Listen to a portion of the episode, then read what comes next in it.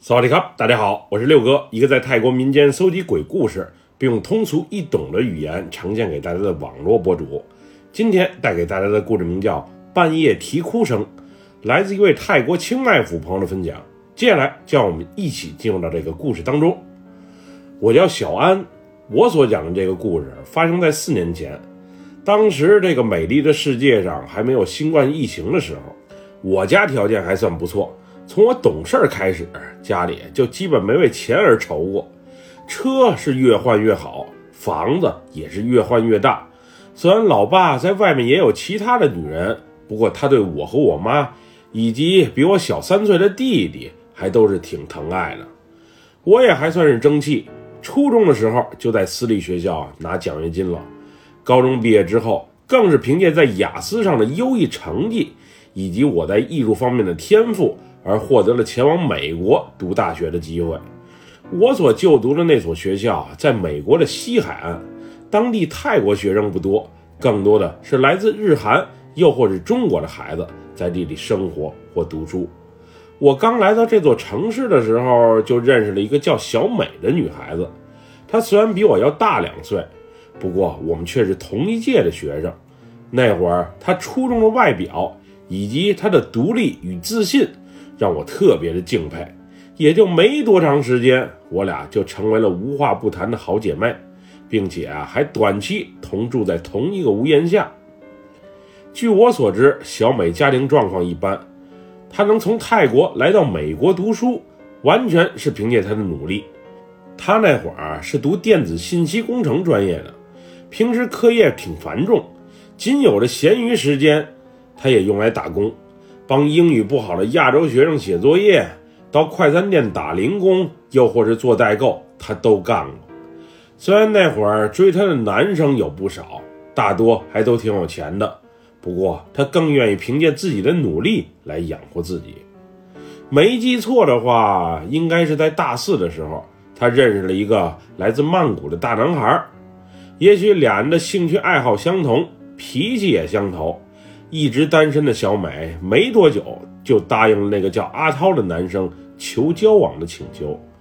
后来俩人的关系发展的十分迅速，也就半年左右就同居在了一起。我当时虽然挺为小美能找到合适的伴侣而感到高兴，不过她也因为这个选择而失去了在美国长期发展下去的机会。两人毕业之后就双双回国了。据说，是准备结婚了。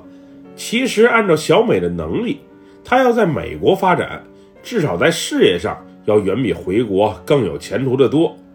不过，她那时对阿涛正处于一种痴迷的爱恋中。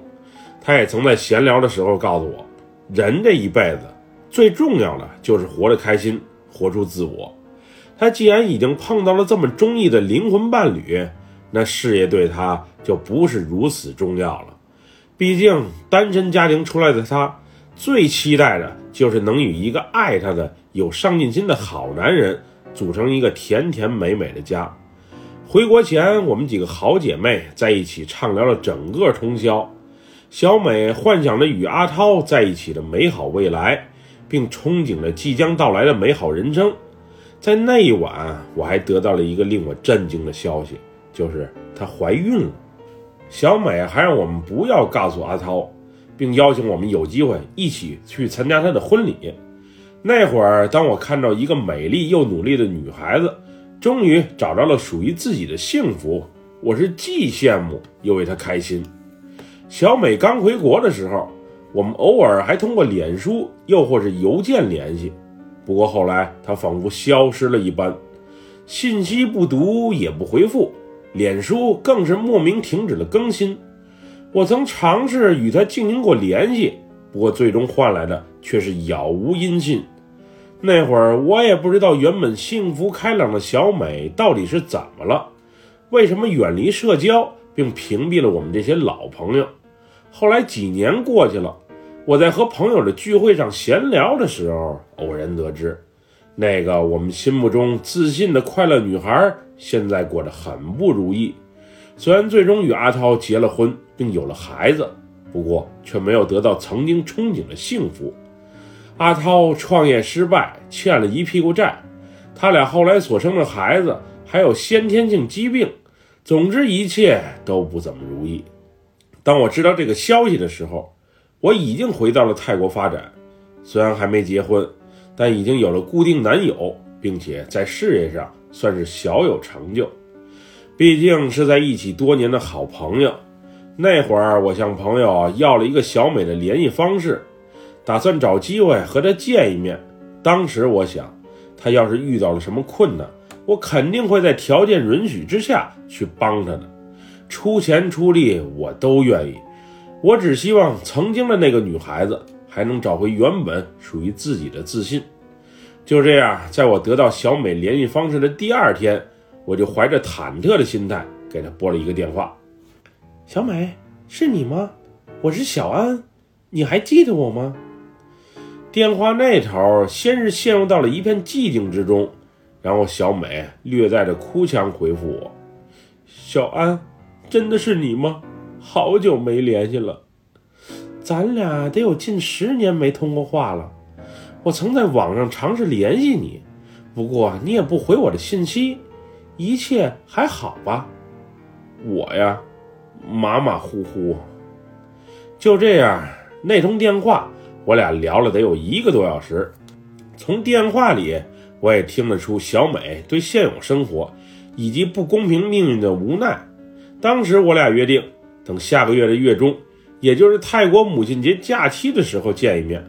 到时我从清迈去曼谷找她，好好叙叙旧。之后的每一天，我都憧憬着重逢一刻的早日到来。原本我男友是要和我一起过去的，不过因为他临时有事儿，所以只能改为我一人独自前往。但我对曼谷还算是蛮熟悉的，毕竟以前在那边生活过一段时间。那天小美想打车过去接我，不过被我给拒绝了。我原计划请他们一家一起吃顿饭，但她却告诉我不太方便，并主动提出会在家里亲自做一顿美食。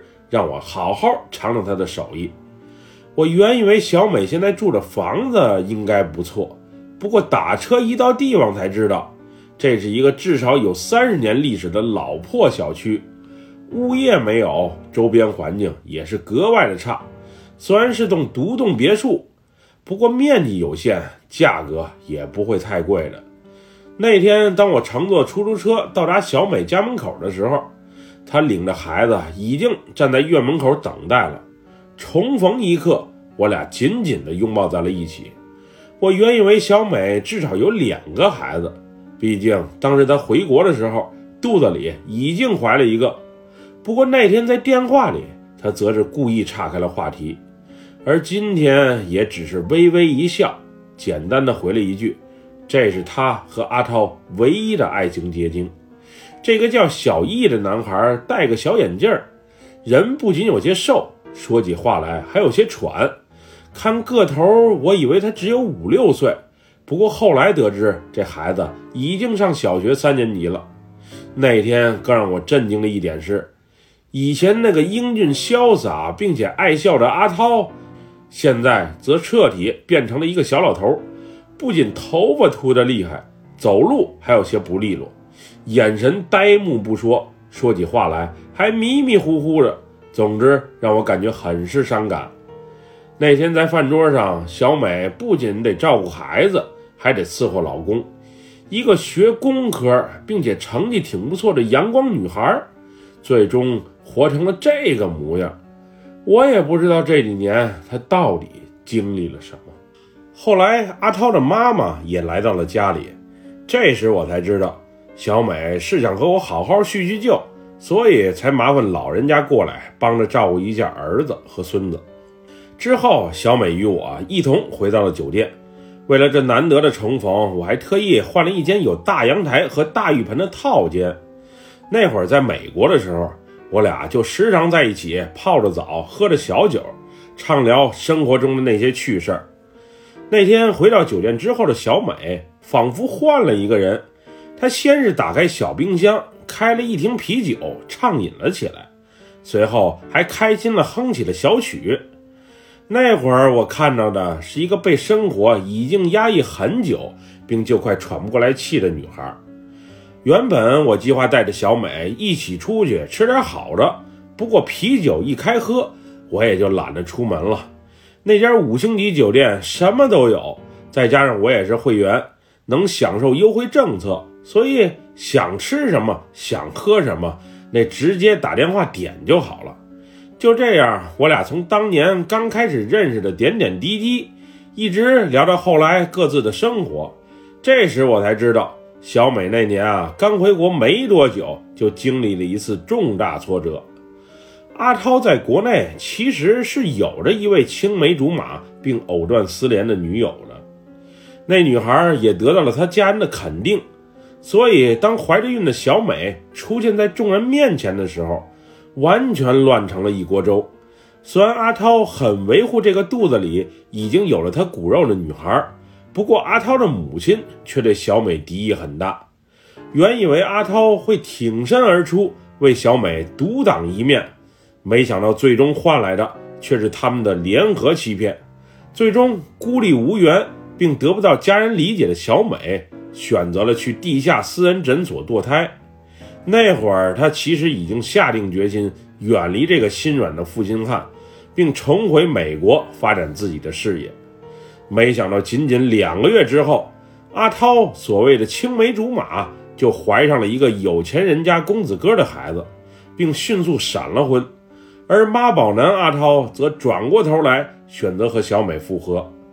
原本小美是挺抗拒这份死灰复燃的爱情，不过也许是心中还存在着对阿涛的爱，俩人最终又重归于好，并领了结婚证。虽然之前阿涛的母亲对小美很不待见，不过俩人领证之后，他母亲的表现还是不错的。那会儿阿涛的生意刚有些起色，在小美的帮助下，也慢慢步入了正轨。谁曾想，也就半年不到，公司的生意突然急转直下，不是遭遇退单，就是碰见骗子，总之万事都不顺。最终因为资不抵债而不幸破产了。此后，阿涛每日沉迷于酒色之中。当小美想选择再次离开的时候，却发现自己啊又怀了孕。他想，这一切的一切可能都是天意，于是就把孩子给生了下来。阿涛在小美怀孕之后，虽然稍有收敛，不出去找女人潇洒了。不过酒还是不少喝，并动不动就对小美破口大骂。终于在一天晚上，喝得五迷三道的阿涛在上卫生间的时候，不幸因为地滑而摔倒了。因为碰到了脑袋，所以此后身体啊都不怎么协调，并且脑子还出现了些问题。也许一切都是命吧。那天我们一直聊到深夜。才在醉意和困意的双重诱惑下，不知不觉地睡了过去。半夜，我是被一阵莫名其妙的哭声给惊醒的，那声音像是小猫发出来的，总之叫的特别的凄惨。喵，喵！五星级酒店，十七层的高度是不可能有猫出现的呀。当时我还特意去阳台瞅了一眼，不过我仔细一听，这声音啊，貌似是从客厅内发出来的。而此时躺在客厅沙发上的没有别人，只有小美。我清楚的记得，小美之前是和我一起躺在床上聊天的呀，她怎么跑客厅的沙发上去了？这时我蹑手蹑脚的走到了小美身边，当我碰触她身体的那一刻。那诡异的叫声啊，再次响起，喵，喵。而这时我确认，这声音不是从别处传来的，而就是小美发出来的。我当时瞬间就慌了，只见过人打呼噜、说梦话，却从没见过谁发出凄惨的猫叫啊。不过不对，这好像不是叫猫的声音，而是婴儿的啼哭声。正当我不知所措之时，突然，小美从沙发上滚落到了地上。她的身体先是躺在地上静止了好一阵子，就在我准备起身给她扶起的时候，只见小美猛的一下起了身，然后缓慢的在地上漫无目的的爬了起来。小美有着一头长发，当时房间啊还没开灯，只有窗外的依稀月光。一个披着头、散着发的女人在地上爬着，嘴里还不时念叨着什么，又或者学着婴儿的啼哭声。在回忆起当年那个画面的时候，我至今心里啊还存在着一丝恐惧。当时的我慌忙之中，先是把灯给打开了，然后把电视机也给摁开了。我那会儿啊也不知道小美是在梦游，还是啊她被鬼给上了身。我只求这一切诡异的局面啊尽快结束就好。不过好在小美这种状态也没持续多久，她就身子一软，缓缓地趴在了地上，并呼呼大睡了起来。后来被吓得醒酒的我，则再也没有睡意，而是守护在小美身旁，玩起了手机，看起了电视。第二天一早，小美仿佛没事人一样，冲我啊打着招呼。而我则一股脑的把凌晨发生的那些事儿毫无保留的讲给了她听。谁曾想，他听过之后，并未感觉震惊，而是尴尬的一笑，缓缓的说道：“我也不知道自己啊是怎么了。我老公脑子清醒的时候，也曾说过我有这种状况，不过我自己是全然感觉不到了。我有时做梦，梦见一个小男孩。”带着哭腔质问我：“为什么要剥夺他生的权利？为什么如此残忍地杀害了他？”我想，那可能就是我曾经怀着那个孩子的鬼魂来找我索命吧。可我真不知道该如何回复他为好。我知道这辈子无论我做什么，都弥补不了我当年所犯下的错误。也许这一切都是报应吧。那你去庙里，又或是找大师看过没有？佛我没少拜，我还特意为这事儿吃过两年的斋。大师我也找过了，无论是白的还是黑的，他们都说这孩子啊怨气大，没办法帮我解决。另外，我老公生意破产，以及后来他身体上的疾病，估计都是这个孩子的怨灵在作怪吧。要知道会有这些事情发生，我拿一辈子都没法弥补，我还不如当年啊把这个孩子给生下来。其实那会儿我也犹豫过，也不知道为什么最后选择了最错误的路，可能一切都是命吧。那次见面之后，我给小美啊介绍了一个工作的机会，是我的一个客户，他想搭建个网站，并在网上卖些货。小美对网络还算是在行，搭建那些网站啊，我也投入了些钱。我只希望小美能在事业上重新找回自信。后来他们合作的还不错，随后又开了几个网点儿，卖些从中国进的小商品以及日本倒腾的旧货，也算是赚了些钱。我原本想直接给小美点钱，帮她渡过难关。不过要强的她是绝对不会欣然接受的，所以最后想到了授人以鱼这招，也算是效果不错吧。经历过这件事之后，我对怀孕这事儿更加的慎重。直到今日，我男友虽然还是当年的那一个，不过我俩也还没领证，更没要孩子。我感觉自己还没做好准备，也对这份爱情啊没有百分百的信心。目前这种状态也挺好的，那就看看再说吧。